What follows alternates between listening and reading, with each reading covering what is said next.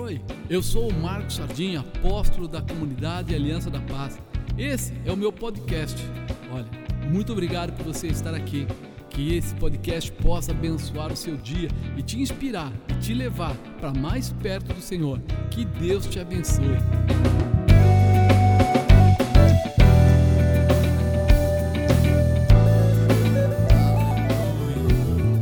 Nós cremos que o poder de Deus é absoluto.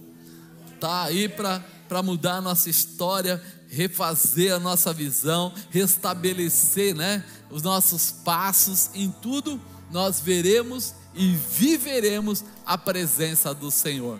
Nós sabemos disso. Diga, eu sei que o Senhor me ama e que Ele está olhando para mim agora. Então vai e dá um beijo para Ele, manda lá, vai lá. Envia logo, fala, te amo, Senhor. Se Ele está olhando para mim, a melhor coisa que tem é agradá-lo é tratar ele de uma forma especial. E nós estamos aí nessa série Revolução para Avançar, e eu acredito que a cada dia nós vamos mudar alguma coisa na nossa vida. Diga, eu também acredito. Porque se você não acreditar nisso, a gente não vai atingir o objetivo, né? Eu coloquei como tema hoje, não espere. Fala para a pessoa do lado aí, fala alto, não espere é sinal que é, precisa ter atitude, não é verdade?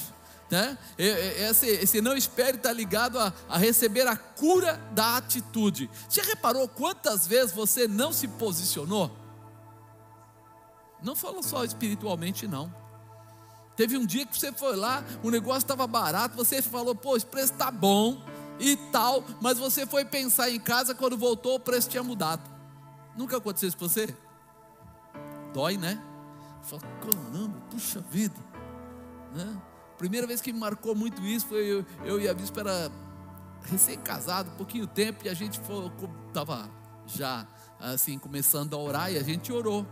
Né? Nós oramos falando para Deus, nós queremos um carro assim, a cor vermelha. E fizemos toda aquela declaração. E aí fizemos aquela semana de oração para chegar no domingo e na tal da feira do automóvel. Entramos ali no macro, que tinha uma feira lá. Nós entramos lá assim. Acho que o terceiro carro era da cor da maneira que nós pedimos, olha, tomara que ele esteja com dívida e a pessoa queira transferir a dívida para ficar mais fácil. Era para transferir a dívida.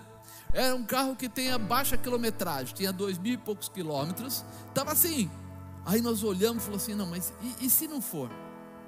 Vamos fazer o seguinte: vamos olhar o carro e daí nós damos uma volta na feira e voltamos. Aí olhamos, a pessoa ainda falou assim: olha, Deus abençoe.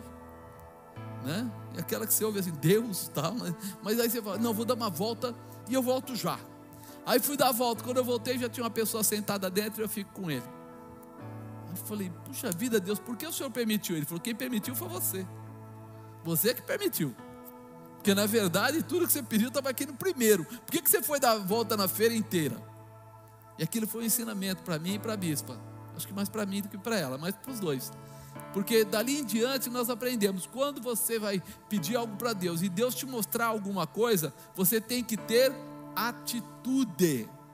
Diga atitude. E isso rouba a gente em muitas coisas em compras, em amizades, em relacionamentos, em posicionamentos, em espiritual.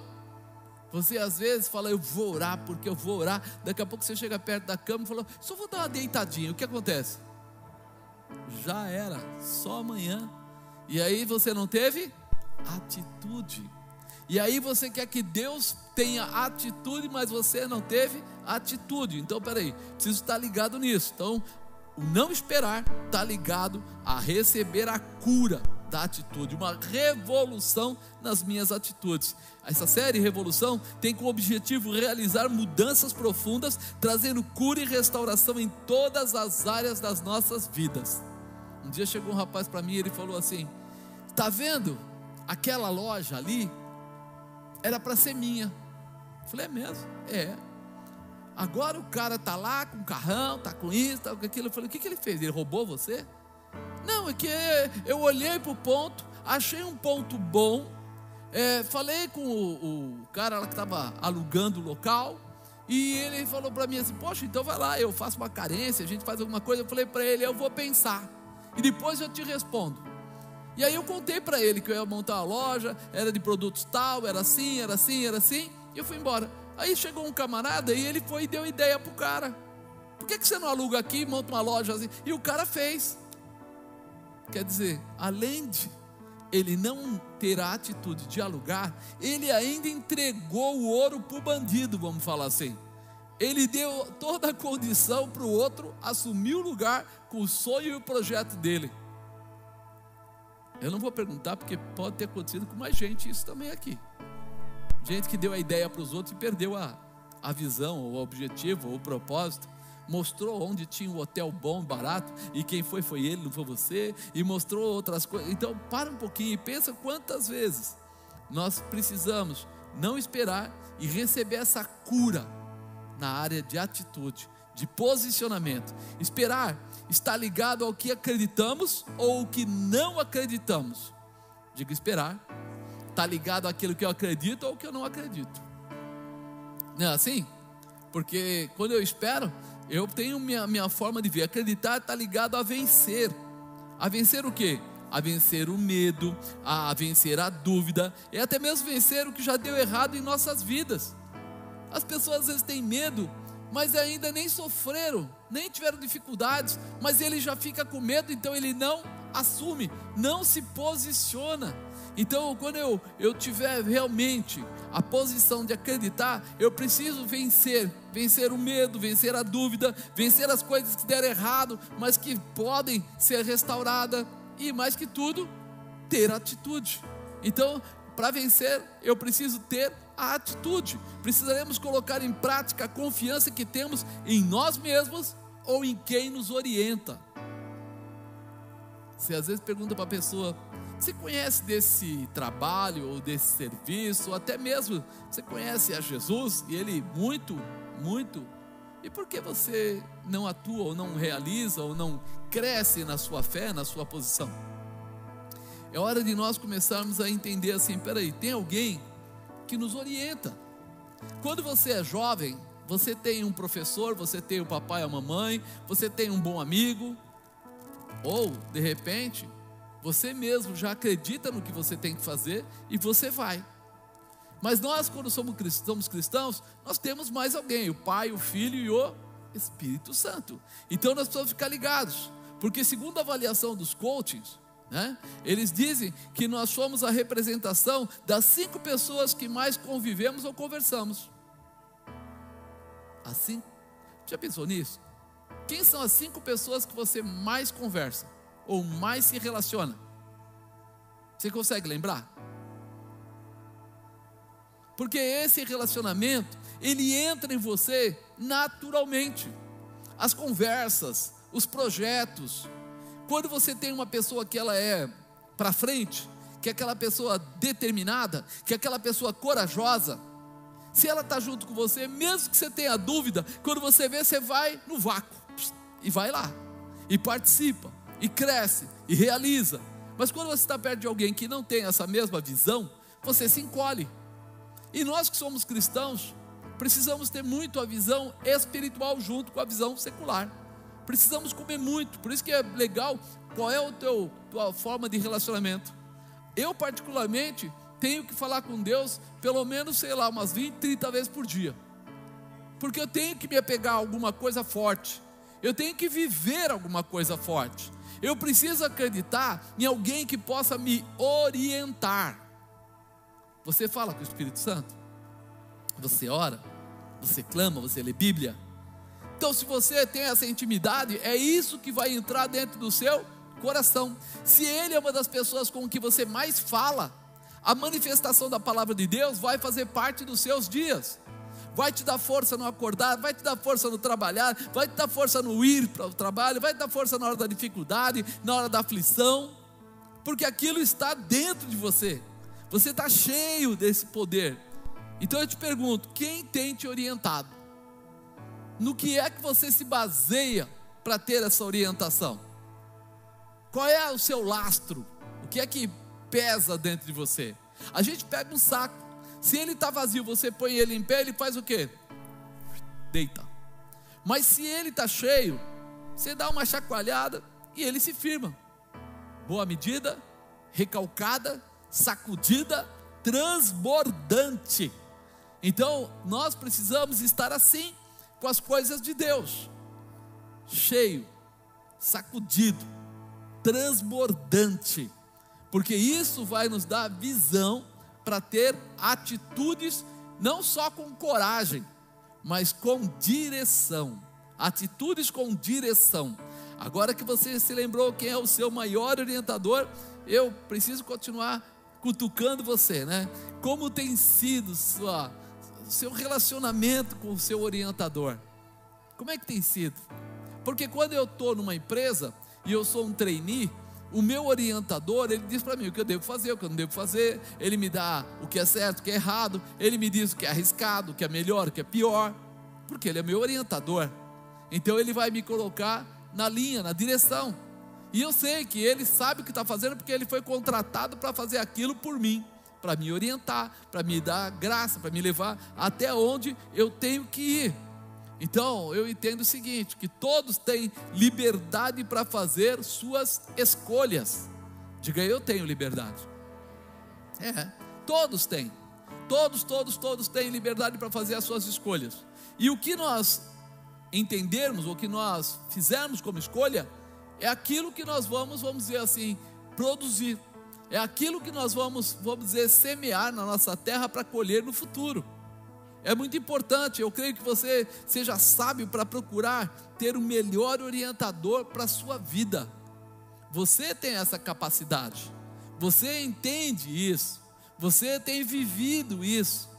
Nós temos aprendido na igreja, temos aprendido lá fora, que o mundo é volátil, ele muda toda hora, né? situações ficam mudando, mas você precisa ter um alicerce para quê?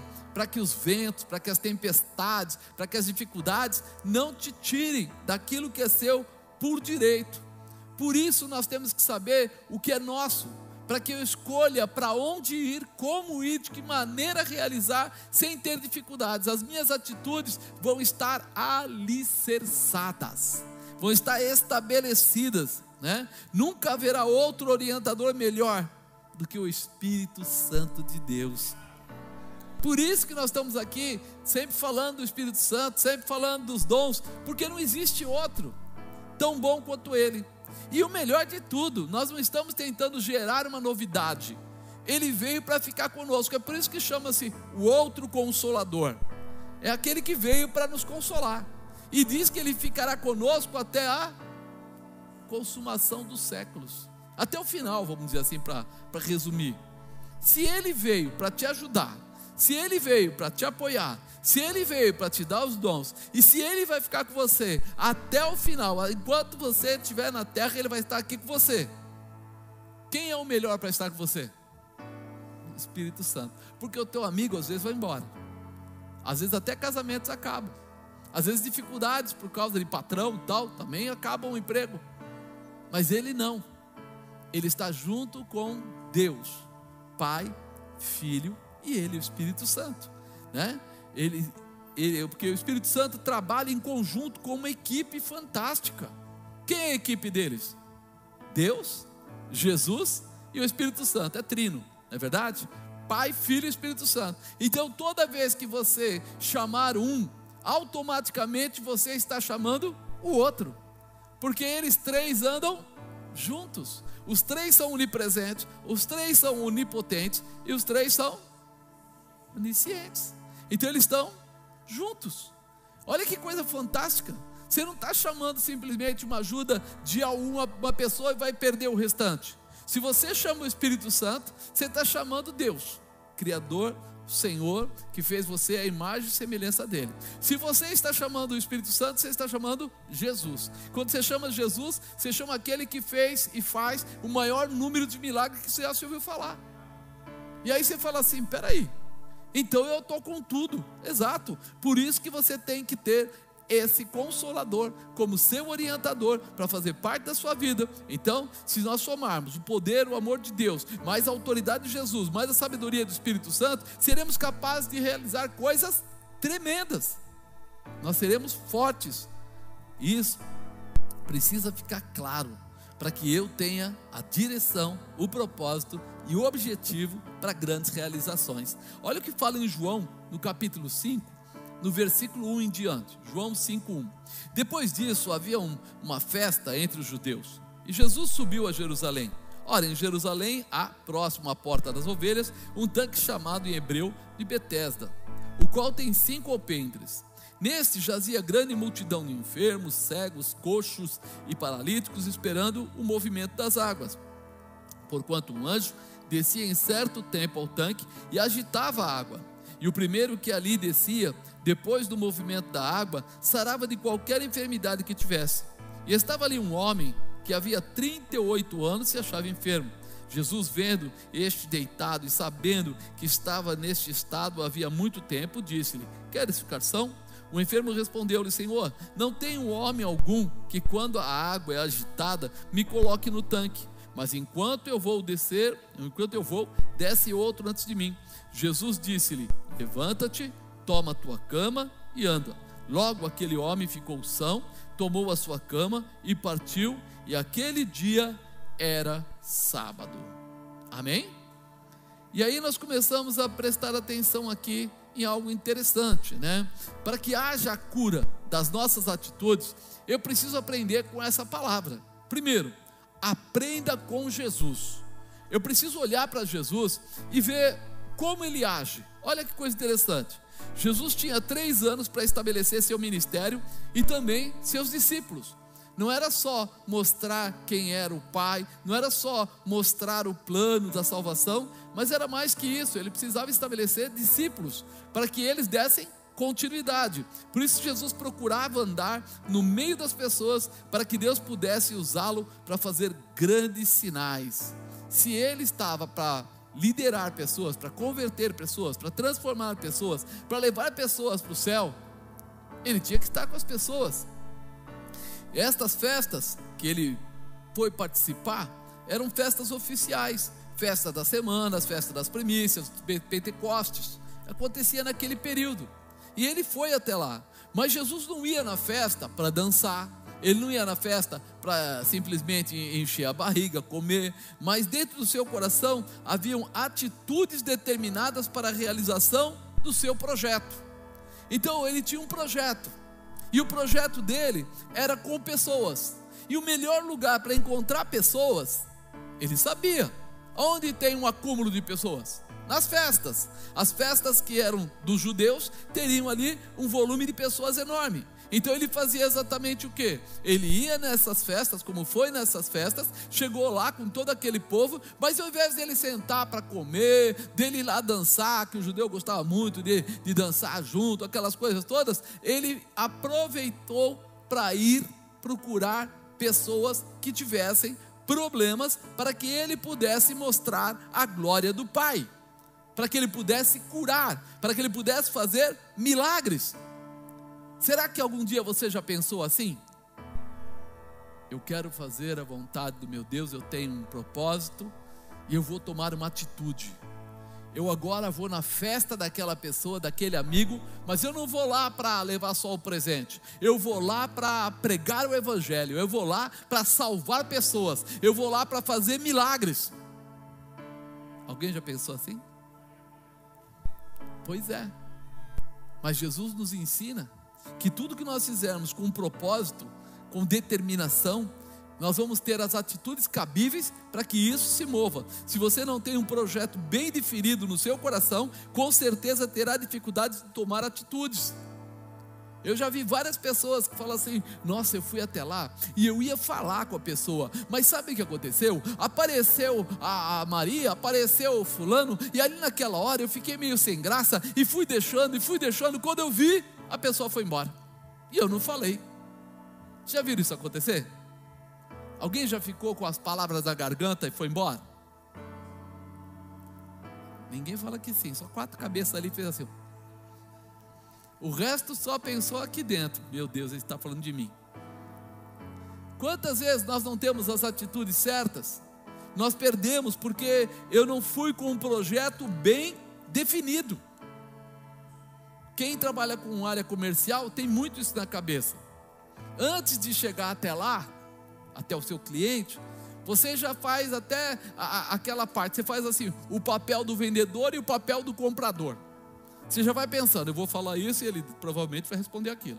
Eu vou dizer que vou comprar e ele vai dizer não, não quero comprar nada. Eu vou dizer, ele vai começar, você faz a sua cabeça. Eu lembro a primeira reunião que eu fui ter com uma diretoria de uma empresa e eu fiquei dois dias em casa e a bispa falou: Você está ficando louco? Você está falando sozinho? Eu falei: Não, não estou falando sozinho. Estou falando com o diretor, o pessoal. Não, você está num quarto, na frente do espelho, falando que nem louco. Mas eu estava fazendo o quê? Me preparando no propósito. Eu mesmo coloquei todas as negativas que o cara podia dar. Eu mesmo me autoavaliei e fiquei olhando, por que na frente do espelho? Para ver como é que é, se eu ficava com uma cara muito estranha, se eu de repente ficava preocupado. Então você vai treinando, porque você tem um propósito. Quem tem um propósito bem definido, tem atitudes. Ele se prepara, ele se estabelece. E quando chegou lá, eu fui apresentar um monte de gente lá no hotel, e estava aquela turma toda, e um amigo meu falou assim: Cara, você tem coragem? Eu falei: Olha, está tudo previsto. Só se ele sair fora do negócio, ele, se ele criar uma coisa que eu não tenho, mas aí eu enrolo ele com alguma coisa que eu tenho e vou levar. Propósito está feito. E quando terminou, um monte de gente veio lá, parabéns. Você fala assim, como se tivesse falado muitas vezes. Eu falei, é, pois é. Eu falei muitas vezes. falei para a parede, falei para o espelho, falei para mim mesmo, falei para a bispa. Você precisa determinar o seu propósito, definir o seu propósito, porque quando você chegar, não haverá dúvidas. Você sabe o que vai fazer, você sabe como você vai fazer. Depois disso, né, havia uma festa entre os judeus e Jesus subiu a Jerusalém. Olha em Jerusalém, a próximo da porta das ovelhas, um tanque chamado em hebreu de Betesda, o qual tem cinco alpendres, alpendres por isso, quando Jesus está em Jerusalém, ele procura o tanque de Betesda. Pensa bem, você iria numa festa para procurar onde estão tá os enfermos? Tinha lá ó, dois tanques. Um deles era de Betesda. Aí eles foram lá naquele, foi naquele tanque, onde tinha um monte de gente deitada em volta do tanque, porque um era paralítico, o outro tinha problemas lá de úlceras no corpo, outro não enxergava, outro não sei o quê. Você ia numa festa para isso? Não, se não fosse o seu propósito curar pessoas. Mas o propósito dele era curar pessoas. Por isso ele foi exatamente aonde? Nesse alpendre, do lado desse tanque. Porque ele queria isso. Amado, o que é que você quer para a sua vida? Se você quer ser, sei lá, um administrador, não adianta você fazer medicina. Se você quer ser engenheiro, não adianta você fazer, sei lá, advocacia. Você tem que ter um propósito e toda a sua, sua força, sua determinação vai naquela direção. Cada moeda juntada, ela pode ter um propósito, tem uma razão. E mesmo que pareça pouco, você vai atingir o seu objetivo, porque você tem um propósito. Então a nossa atitude começa quando eu quero olhar e entender o que Jesus estava fazendo naquele lugar. Dá para entender? Ele podia estar tá curtindo a festa, ele podia estar tá, né, junto com os amigos, ele podia estar tá fazendo uma porção de coisas, mas não era o propósito dele. Não era. Quando ele foi no, no, nas bodas de Caná, ele chegou lá nas bodas de Caná, a mãe dele convidou, ele foi junto, era um casamento, era o primeiro, primeiro lugar que ele estava indo é, depois de abrir o seu ministério, começar o seu ministério. E daí chega lá, a mãe dele vai contar para ele: acabou o vinho, acabou o vinho. Ele, ele falou: mulher, o que eu tenho contigo? Não é chegada a minha hora. Por que ele falou isso? Porque ele tinha um propósito, ele tinha atitude. Ele falou: na hora certa eu entro. Não é simplesmente me mover por causa que as pessoas estão falando, ou porque alguém está reclamando, ou porque alguém está pensando. Não, há uma razão. Quando você tem um propósito, você se prepara para aquilo e é como mirar para o alvo. Quando você atira sem olhar, há uma possibilidade de acertar o alvo. Quando você para, mira, prepara, segura a respiração, aperta o gatilho, é aquela hora que você acerta o alvo. Porque você se preparou para fazer aquilo. Não é de qualquer jeito.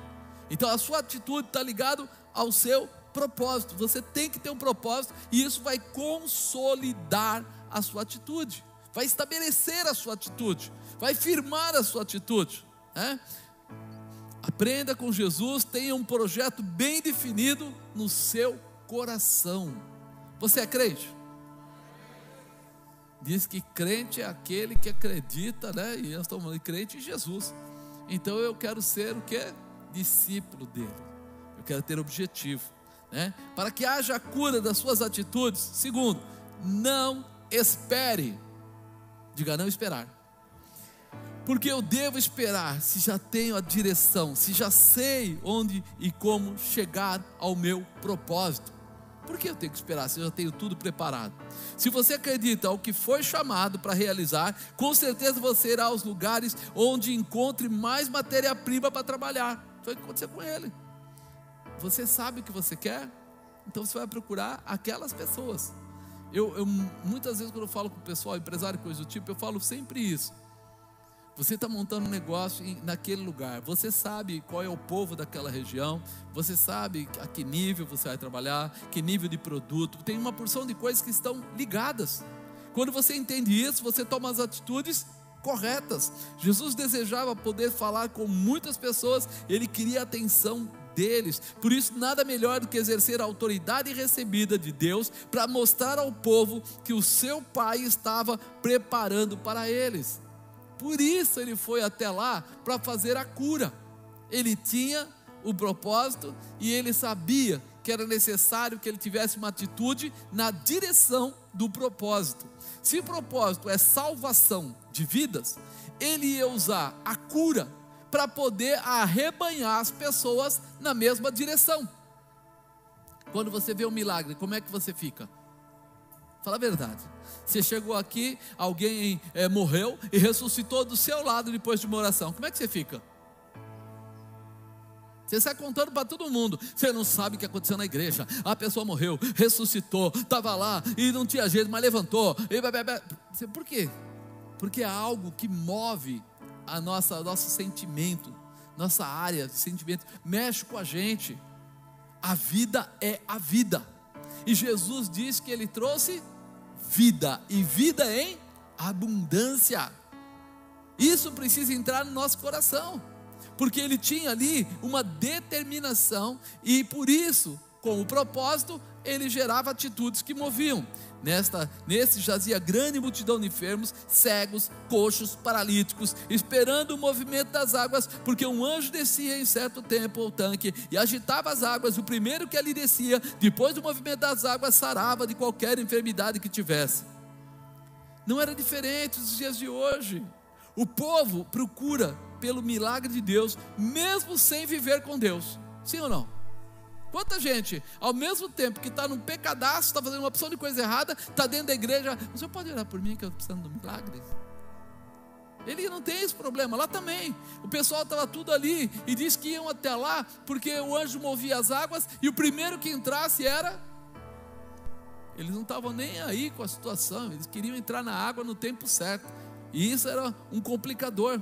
Né? É, é interessante né, a gente ver isso daí, porque esse povo estava procurando os milagres. Mas, mais interessante ainda é que tem teólogos que eles não acreditam que um anjo mexia as águas.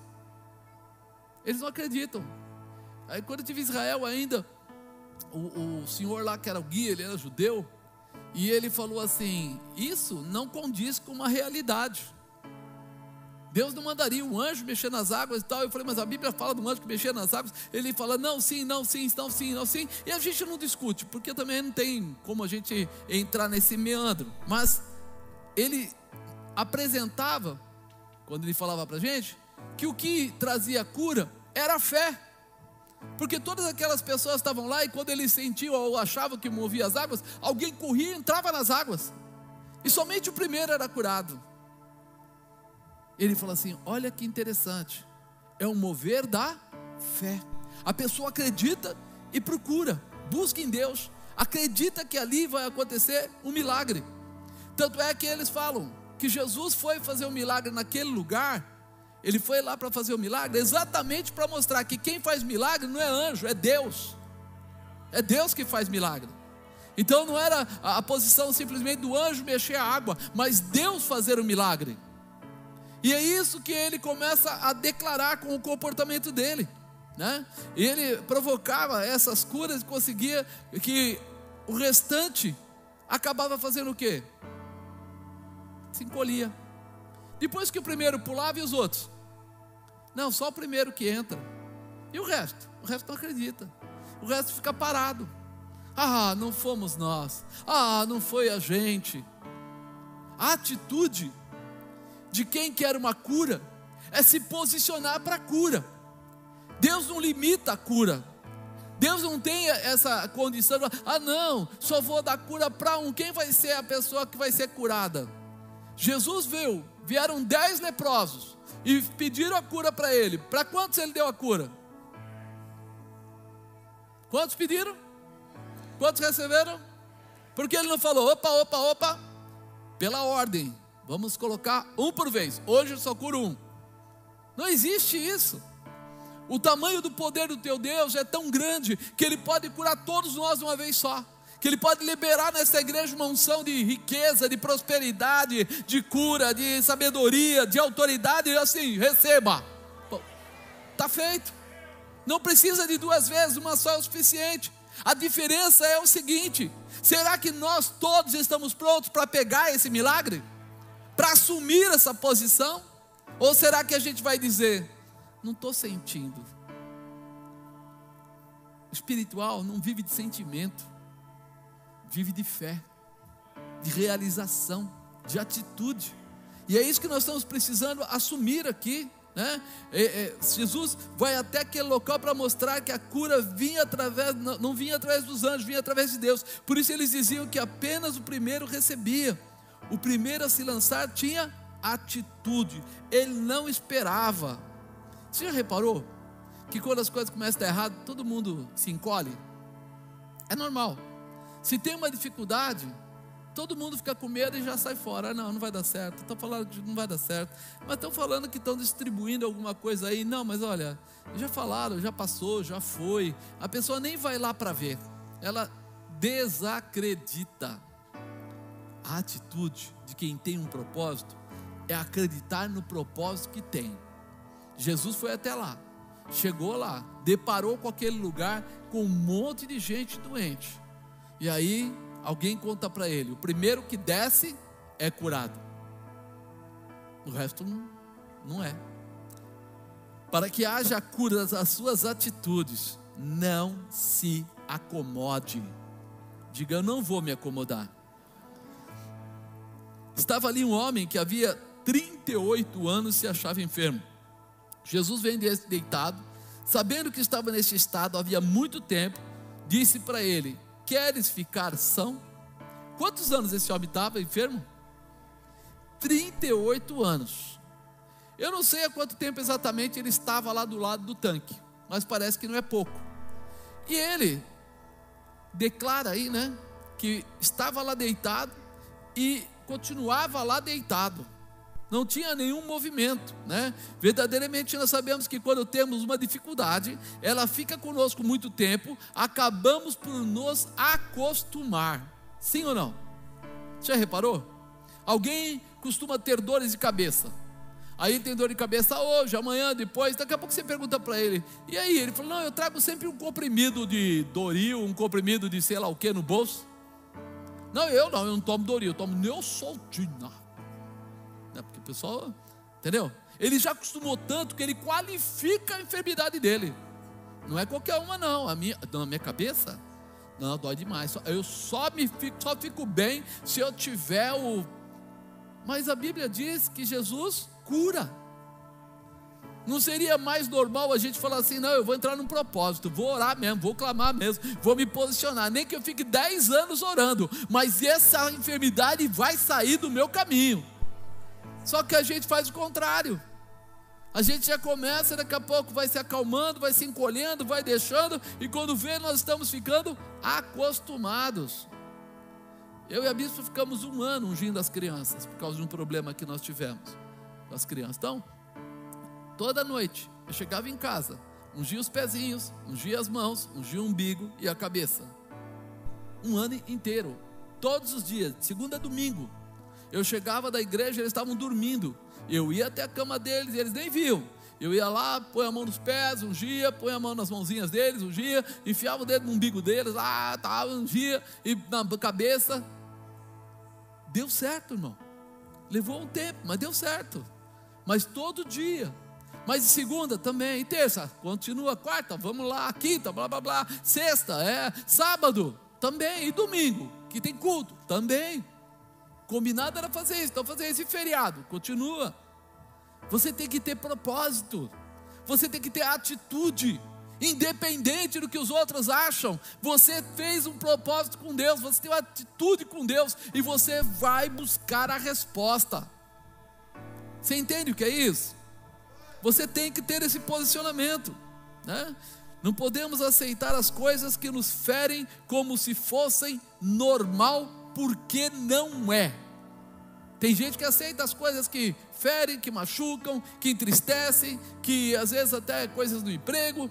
Você não vai agredir nem atacar ninguém, mas você vai orar porque o Senhor vai derrotar todo o principado, toda a potestade, toda a legião demoníaca que tem roubado a sua paz, que tem tirado a sua determinação. Vai nessa. Deus não nos deu a vida para ficarmos subjugados por uma enfermidade. Temos que nos lançar na fé. Diga, eu vou me lançar na fé. É atitude, irmão. ou Deus nos dará a cura através do espiritual, ou Deus dará um médico que nos trará a cura. Ele pode agir da maneira que ele quiser, mas você pode ter certeza que uma das coisas que ele quer é que você seja abençoado. Isso é, é básico, ele quer isso, não é dúvida, ele quer. Então nós precisamos nos posicionar para que isso aconteça. Jesus é que perguntou para ele: Queres ficar são? Não é interessante?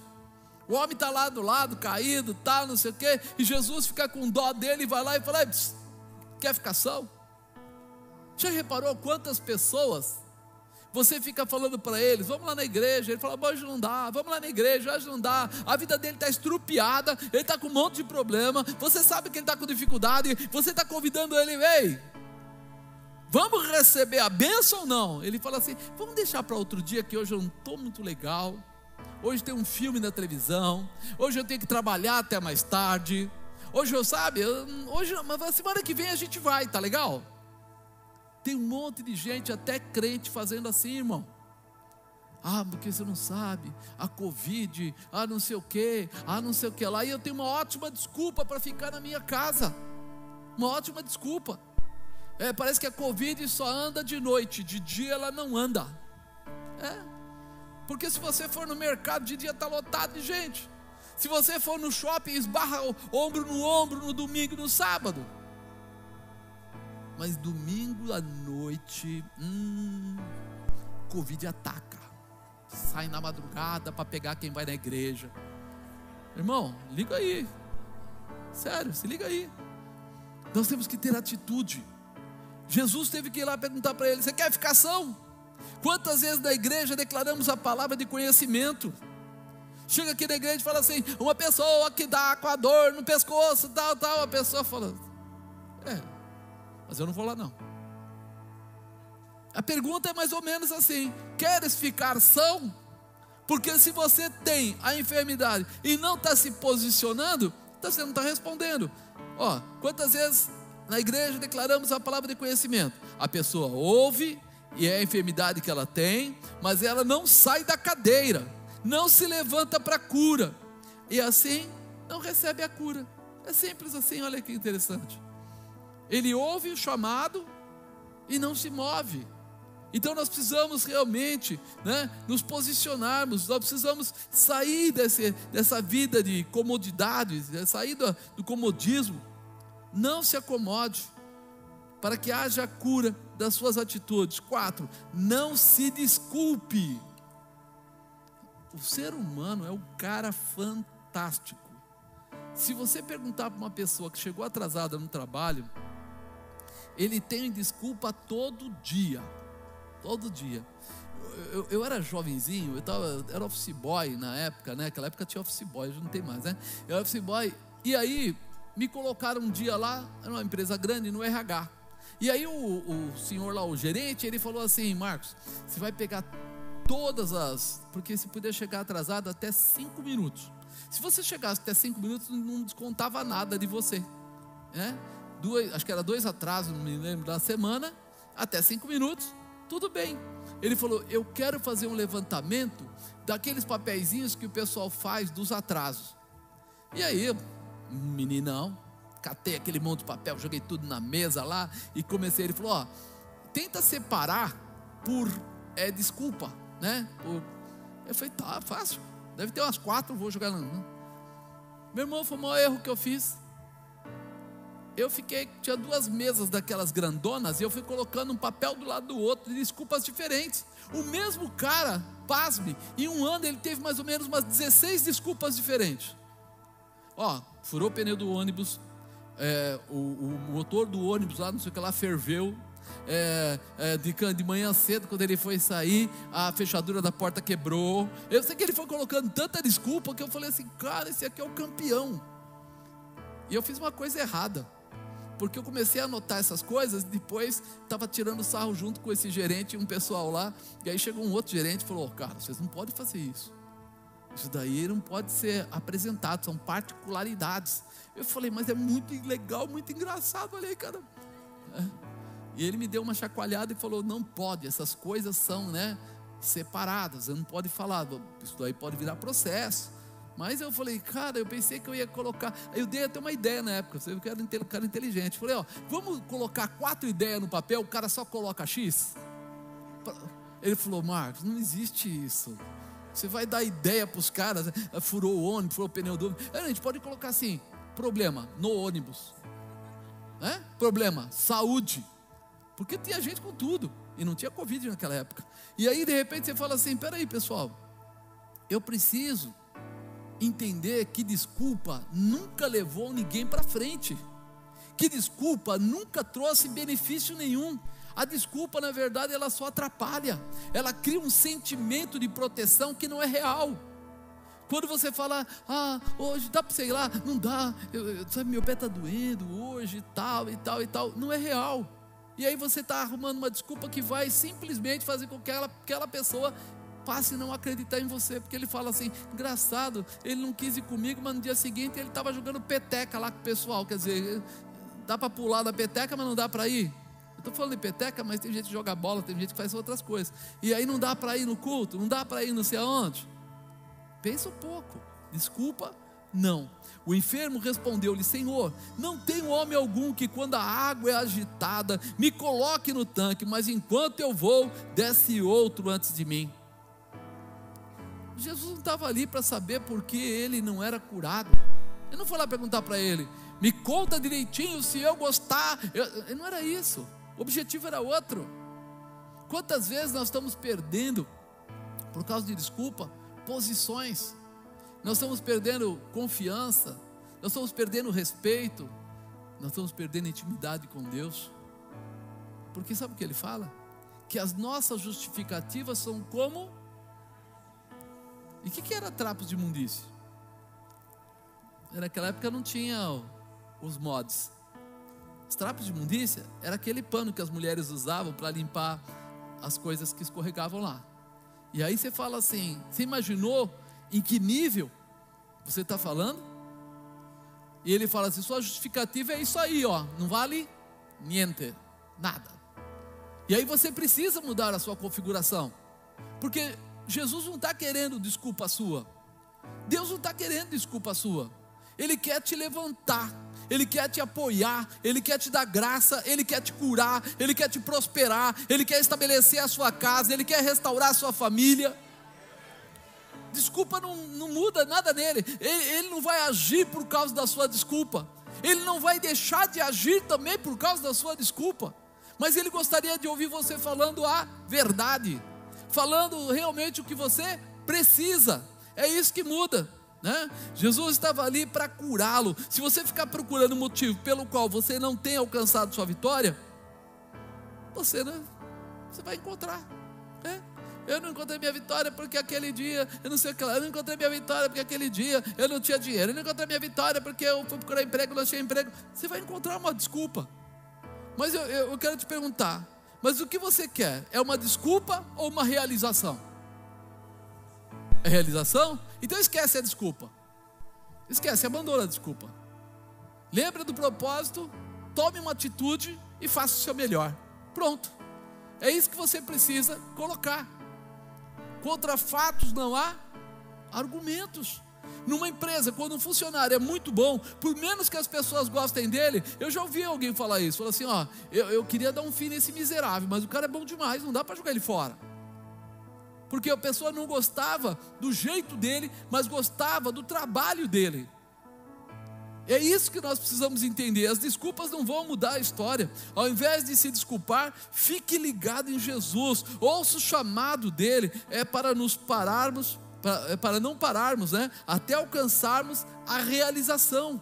Está preparado para ir até o fim? Porque a Bíblia diz isso. Aquele que perseverar até o fim receberá a coroa da vida ou da vitória. Perseverar até o fim.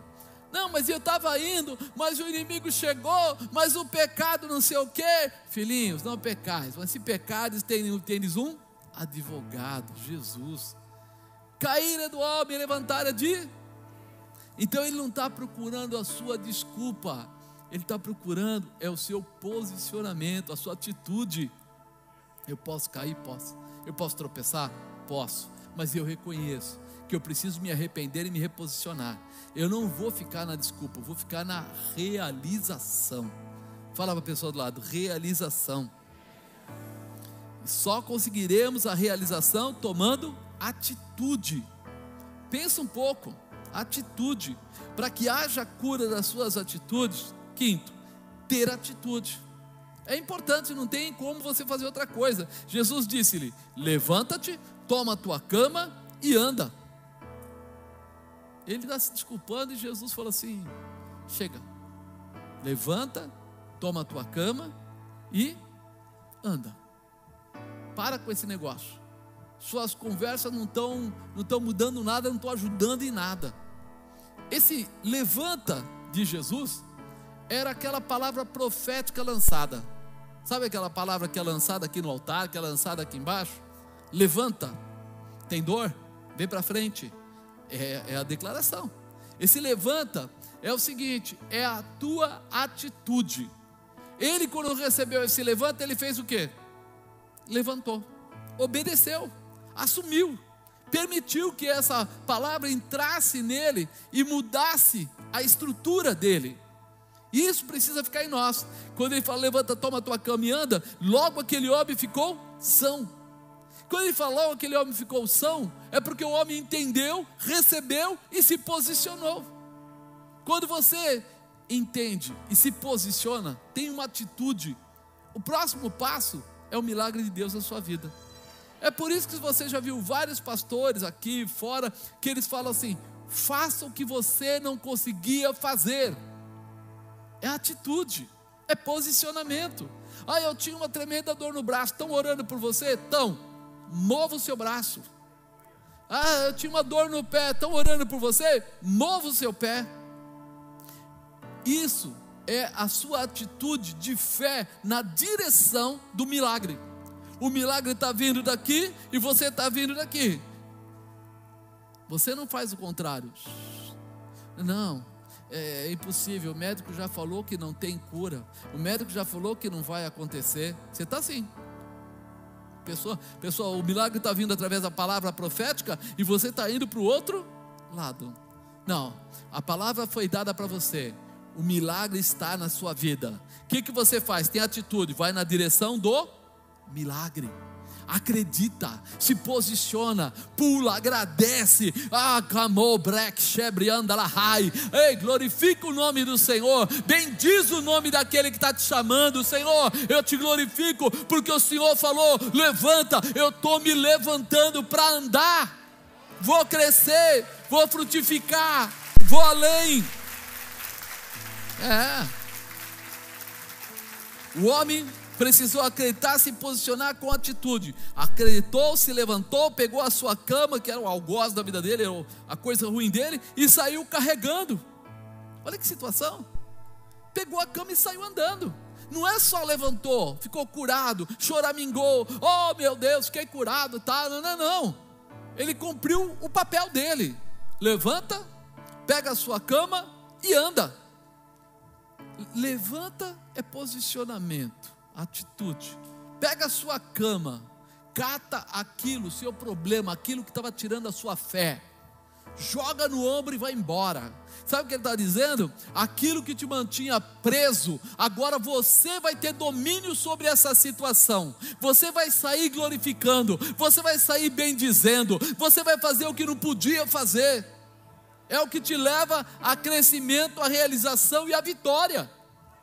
Quando a gente entende isso, a gente lembra quando estava lá subindo a escada, né? Pedro e João subiam a escada na da porta do templo chamado Formosa e tinha um homem lá pedindo esmola e eles não tinham dinheiro. E eles falaram o quê? Não tenho ouro, não tenho prata, mas o que eu tenho, isto eu te. Em nome de Jesus. Pegou na ponta da mão dele. Dá para levantar um paralítico ou uma pessoa assim, pela, pegando na mãozinha assim? Normalmente, quando a gente vai carregar, tem que pegar um de cada lado, é difícil levantar, a pessoa fica corpo mole. Naquela hora, o paralítico teve uma atitude. Levanta e anda. Quando ele pegou na mão do apóstolo, o apóstolo puxou, ele veio junto. Vamos embora.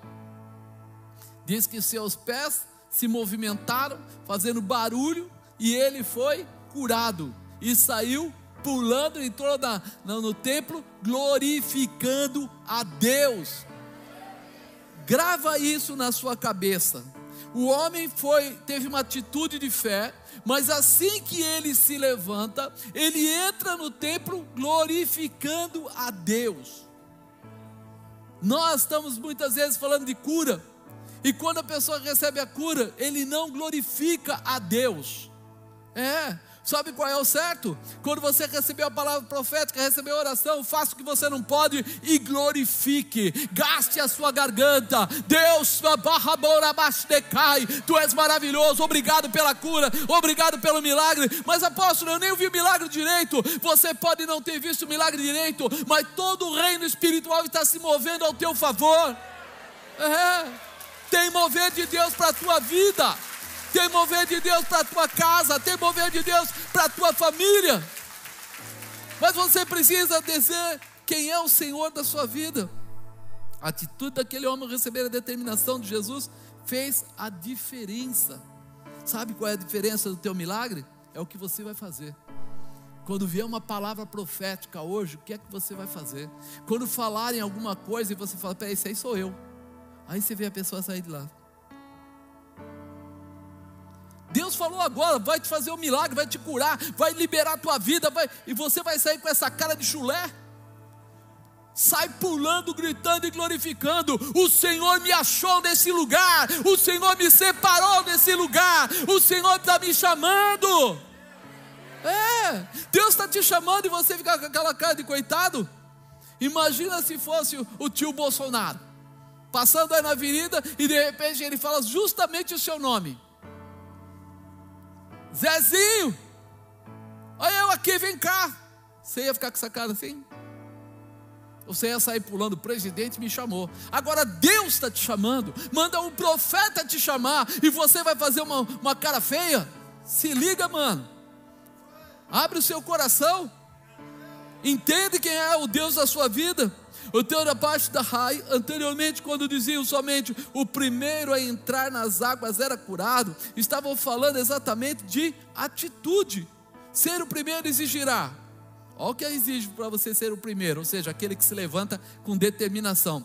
Ficar atento a cada movimento da água, estar sempre preparado dia e noite, acreditar na possibilidade de não afrouxar, não se intimidar com os enfermos concorrentes, Ficar atento, estar sempre preparado, acreditar e não se intimidar.